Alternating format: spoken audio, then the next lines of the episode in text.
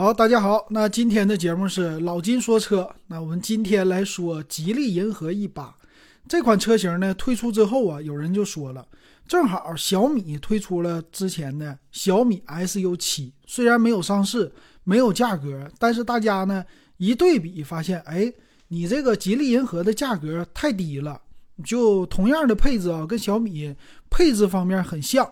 但是价格呢？最低配多少钱？十七万五千八。哎，这个价格特别低。所以说小米你要上市怎么卖？哎，就这么的。因为这个报道，老金一看，哎，这挺有意思啊。咱们说一说这款车。首先来说呢，吉利银河 E 八，它属于名称是银河的一个品牌。品牌的标呢，它是一个银色的、白色的银色的一个吉利的标啊，就稍微的更好看了，属于。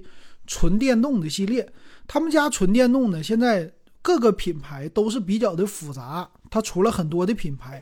你像什么合创，你听没听说过？它是广汽的，完它还有别的，吉利也是。你看有吉利传统的燃油车混动，就叫吉利，这又出来了一个银河，还有一个几何啊，后边还有别的。所以有的时候我们消费者啊，就看起来也是有点懵。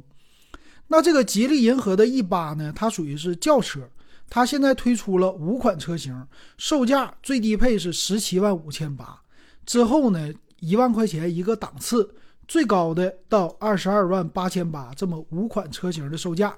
当然了，它电池呢是有两种，一个是五百五十公里的续航，一个是六百六十五公里的续航。那不管怎么说呀，咱们来看一看它这个车型的。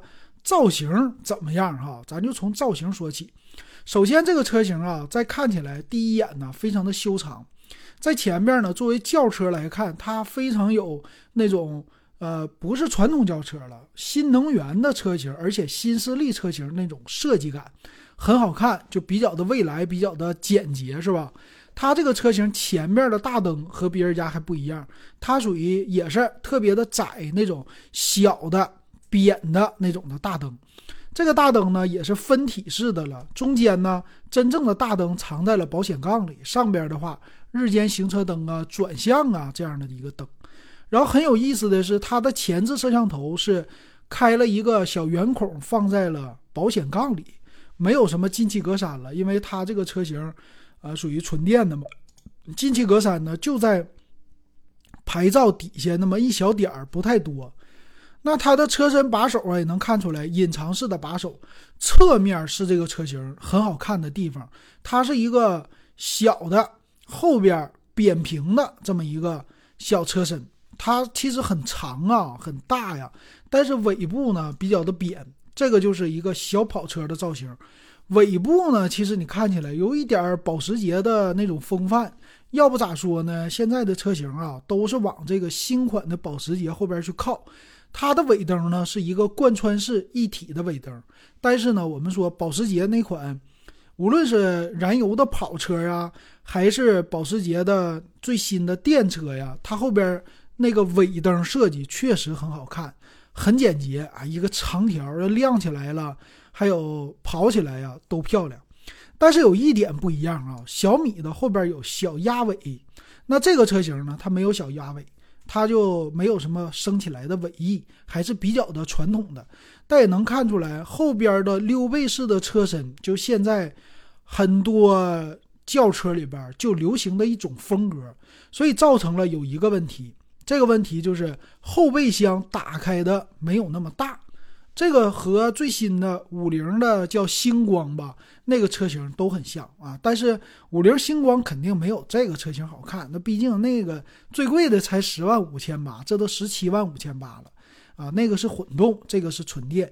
但不管怎么说呀，就是能看出来啊，五菱它的那个设计上到十七十七万的车型，跟它有一点类似的这个设计，所以五菱占的优势还是挺多的，好看呢。那这个车呢，主打的还是年轻人的一个群体，因为四十多岁，像老金这种的买这个车型，你要说实用性吧，它不一定有那么特别的强，但是特别的大啊，这个车就特别的好看。它的竞争对手呢，定位啊，应该跟比亚迪汉有一些的类似，但是它没有比亚迪汉的外观那么受中年人的欢迎。我觉得它的外观更受年轻人的欢迎，所以小鹏的 P7 呀，小米的 SU7 呀，哎，吉利的这个，还有呃那个叫长安深蓝的 SL03，哎，都有一些的类似的啊，这样的主打的群体不同。然后车身的外观这就说完了，挺好看的。再看一下内饰，内饰呢就很吸引人，它有一个非常长的大屏幕。这个屏幕呢，我目测啊，这玩意儿至少得是一点三米啊，一米肯定超过了。从你的主驾驶一直到副驾驶中间一块大屏啊，你说这个设计呢，它也非常的简洁。我是对它有一些担忧啊。这个屏当然了，就很唬人。第一眼进去以后啊，这个大连屏，之前呢，吉利呢就有这个风格是吧？吉利的叫叫什么来着？突然想不起来。那个到到现在呢，你说很火吗？也没有引领一个什么风潮。但是这种大连屏呢，我对它提出的隐患是什么？就是换屏幕这个钱比较的贵，因为这么长一块屏，你说得多少钱？八千块钱能不能下来啊？一万块钱能不能下来？肯定不用五千块钱下不来，对吧？那这个你要是碰坏了，就真的麻烦了哈。尤其是撞啊，你咱们汽车正常的碰撞。玻璃都容易碎，你就别说这屏幕了啊！当然了，这个既视感非常的好，而且它用的是怀档的设计啊，这个挺有意思，直接所有的功能集成在方向盘的后边了。然后所有控制这个汽车的呢，全部都是它的一个大屏。这个大屏呢，它也不分什么中间的和你前面的，还有副驾驶的，它其实可以更多的去互动、去切换的，然后合在一起的那种。但是呢，也有一个问题，就是应用。啊，你不像比亚迪的可以立起来，它就是一长条，所以你所有的操作呢都是长条的这么的操作，所有的都得是横屏。当然了，这个还是很吸引人的，第一眼的感觉非常的好。而且呢，它在主驾驶位啊、副驾驶前面的这仪表板的后边啊，有立体声的音响那种出风口。这个样子呢，它应该也是吹玻璃的吗？我看着不像啊，但是。这种设计非常的好看，一个圆形的凸出来的，啊，它整体的这个车就吸引人的当然是这个大屏了，它的一个卖点。而且就这么多的厂商和它一样的不多，和它竞争的不多。但是这种方案呢，不知道成不成熟啊？这个到时候看一看大家的反馈啊。那么车的里边中控的位置呢，它就有一个旋钮，属于是实体的一些控制键，比如说控制。我觉得应该是控制空调或者是开车门的，我们再仔细去看一看，呃，有一点像开空调的。然后这个车的音响肯定是效果非常的好了，这不用说了，因为它的卖点和主打都是这个方面的。好，我找到实体键了啊，它是控制中间的是控制空调的啊，这个确实，空调的都是用实体的按键，这个解决方案比较的好，比如说。啊，自动的空调啊，空调的开关呐，吹风的模式啊，这些你不用去再摸屏幕了。这一点呢，还是有传统就车企的一个担当和设计啊在里边，这个挺好玩的。然后再看里边的空间，这个车的座椅呢比较的传统啊，它还是分体式的座椅，应该不像一体式的。头枕呢是能不能拿出来？看起来好像能拿出来。整个座椅呢看起来比较的宽大，坐进去呢应该坐垫儿也不短，看起来主驾驶啊前排的坐垫都很长的。还有呢，它的调节都是电动式的，当然低配高配呢差的也是调节的范围不一样。后排座椅就有意思了，第二排呢它是非常大的一个轴距啊，就看起来纯平的地板，空间呢很大，而且有后排的出风口。呃，好玩的是呢，它把水杯架啊后排给你放在了前面的中控台的位置啊。这后边你要是中央扶手也能打开的话，那就有四个杯架了啊，这是可以打开的，那就好玩了，是吧？然后五个人坐的话，中间的那个人稍微的舒适性能比传统的车型好一些，它没有那么多的凸凸起。天窗呢，它是一个全景，看起来是不可开启的一个大天窗啊，就这。啊，还无框车门啊，这有意思。无框车门，所以十多万的价格，它的配置还是挺高的。第一眼的看起来啊，当然其实还是有一些塑料的东西在里边的啊。这毕竟是价位在这儿呢，而且传统车企它对于价位的把控更加的好，所以它和那些很多的纯电的车型啊相比，它更加的偏向于传统啊，这是我的感觉。所以不管怎么说啊，这车里边惊艳的部分是一个大屏，其他部分呢比较的传统啊，比较的过渡啊，就这种的感觉。好，那我们来看详细的参数啊，详细参数很重要了。那么它五款车型到底差距在哪里？咱们一个一个来说。那这个车呢，属于是中大型的轿车啊，它的车身尺寸是五米零一啊，这是车长，车宽一米九二。车高呢一米四六，轴距呢两米九二，这个车的轴距没有达到三米啊。这个很多的轿车啊，有的是大的五米的车给你达到三米的轴距，这一点从它的轴距看起来稍微的短一些啊。这但是车长确实长，五米的车长啊，算是比较长的一个轿车了啊。作为新手买起来，我估计开着费劲啊。你这个五米车，你说你停车？侧方位呀，还是入库啊？尤其是你的城市，如果车很多，两排呀啥的，你停起来肯定费劲。老司机那就问题不大，多倒几把就完事儿了哈。所以作为新手，尤其是年轻人，很多新手买车需要是提前考虑一下，你后边可能刮蹭会比较多。还有呢，它的整备质量达到了一点九吨，因为是电池的问题嘛，啊比较大这个电池。那咱来看这个电机，电机呢，低配的车型啊，十七万五千八的，它这个电机应该是单电机后置的，啊，两百千瓦的一个功率，这功率比较大。那么到了最顶配二十二万八千八的呢，是双电机前后的，那就带四驱呗，它的是四百七十五千瓦俩电机加起来，那前置的就是二百七十五，后置的两百了呗。所以这个车呢。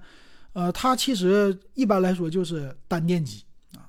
那电池它是磷酸铁锂的，啊，磷酸铁锂电池呢，低配车型是六十二度，中配呢是中高配是七十六度啊，只是厂家有一点不同啊。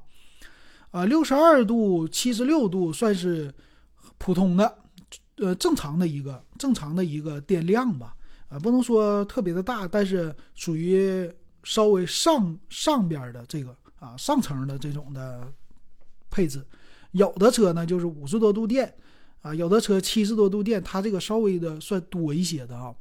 快充的时间呢，它是零点四七小时，就是半个小时不到就可以去充满啊。最大的快充功率是一百五十千瓦，四驱的是三百六十千瓦。这个日常的大充电桩它是都支持的，这挺好啊。那么它是对外可以支持放电，最大是三点三千瓦，还有单踏板的模式，电池的管理系统都有啊。这个对外放电我觉得挺好。变速箱呢，它是单速的变速箱了，呃，电车专用的。那车型呢，它是前面麦弗逊独立悬挂，后边多连杆独立悬挂，承载式的车身，刹车肯定都是前后盘式了。低配车型十八寸的轮胎，二三五五零的；中高配十九寸的轮胎，二四五四五的；顶配是二十寸的一个轮胎。安全性的配置啊，主动安全就比较的多了哈，ABS、EBD。但是最低配车型呢，没有 L 二级的驾驶主动的那些少一些。但是从十八万五千八的开始。L 二级的驾驶就都有了。传统车企啊，你像和小鹏啊这些比起来，他们在于智能驾驶方面啊做的不太好。你包括比亚迪也好啊，吉利也好，长安也好，这些传统的都不行。那么好一些的呢，新势力都主打。你比如说魏魏小李是吧？这三大品牌，他们在智能驾驶方面做的都非常好。所以这是两大阵营最主要的一个区别。被动安全，低配的车型是主副驾驶的安全气囊、前排侧安全气囊，还有全车的侧安全气帘儿。这个气囊呢，你算是几个？四个还是六个？顶配呢也是这样啊，西部这些都没有，所以能看出来它还是有所节约的，是吧？像这种你看，嗯，丰田，丰田呢，你说是雷凌也好啊，最便宜的这种的车型也好啊，在本田都是啊，他们对于被动安全性，气囊配的都是非常的足，但是国产的车型呢，气囊方面它有所保留，所以你看。吉利造的这个车银河呀，它这些该缩水的地方是一定要缩水的，把这个售价呢降低。还有前后的雷达，低配车型只有后雷达，三百六十度的全景影像、定速巡航这些都有了，这不说了，因为这种车型肯定你能看得见的都给你做的很好。天窗全系都是不能开启的一个大的天窗，遮阳帘应该是都配的啊，但是。夏天热不热？这主要就自己看了。它有一个主动闭合式进气格栅，这挺好。无框车门、隐藏式把手，哎，这些都挺好。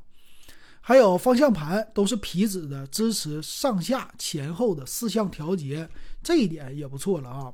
屏幕这不说了，非常的大，你低配它也有啊。呃，剩下的就是驾驶了，它的中配。中配车型以上呢，都支持 HUD。HUD 的话，投影啊比较的大啊，很方便。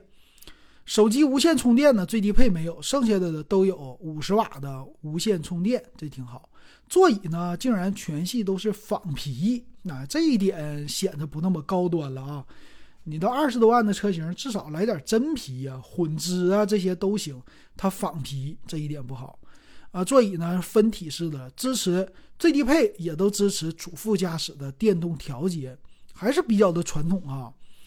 但是最低配之外都有座椅前排的加热通风和记忆啊，这一点挺好。后排的呢是二十一万八千八的有可以选装，然后前面的屏幕是四十五英寸的大屏，全系车都带啊，叫 HiCar 支持。呃，带四 G 的网络，支持 OTA 升级，但是能不能升，那后续就说了，这个不好说。吉利家车机系统没有那么特别的突出。啊，多媒体方面，前面两个 USB，后边两个 USB 的接口。它的音响呢是燕飞利仕，对吧？好像是这个吧。最低配的八个没有啊，中高配的都十二个音响，这音响做的还行。大灯方面，近光、远光都是 LED 的，带日间行车灯啊。除了最低配之外，带二百五十六色的车内氛围灯啊，这东西就受年轻人的喜欢，是吧？啊，电动车窗都是车窗一键升降，全车都支持。外后视镜支持折叠，这都挺好。空调呢，全系都是自动空调，双区的啊，这空调你怎么整都行，挺好。车机呢？芯片骁龙的八二九五芯片，车机的存储啊，一百二十八 G 都是比较的大的哈。摄像头也挺多，这不说了。别的方面呢，你中配就可以选装电动的尾门，三千块钱；轮毂三千块钱。高配的呢，再给你加一些香氛的系统。那么看了配置表之后呢，其实。这个车型呢，我觉得跟新势力相比呀，还是稍微有一点不同的。咱不能说它逊色啊，能看出那种传统车企它是不会不计成本的去给你加配置的，它该有的有，该没有的就没有。但是新势力车企呢，它为了留住用户啊，它要造一些别人没有的东西，所以它的量会非常足。你说小鹏也好啊，你说是这个即将。推出的小米也好啊，它肯定会更多的，但是呢，车都偏大啊，对于新手其实不友好。但是呢，风势风尚或者风格趋势就是这样的。那你买一个保险家族啊，尤其是新手一定要家族，因为最近老金在那个看车的时候啊，4S 店其实很多新手修车，尤其是电动车的车主追尾的比较多。为啥？他刚开始。不太知道啊，就是一个是加速掌握不好，一个是刹车掌握不好啊，就不知道或者深浅踩的，它不像传统油车加速慢，所以肇事呢新手比较的多。所以这个也是给大家提一个醒啊，买新能源电动车，哪怕你是五菱宏光这种的小车，你也得慢慢的开啊，一定要慢。行，那今天这个车咱就说到这儿。有更多你喜欢的车型，你可以给老金留言，咱们继续下一期说说。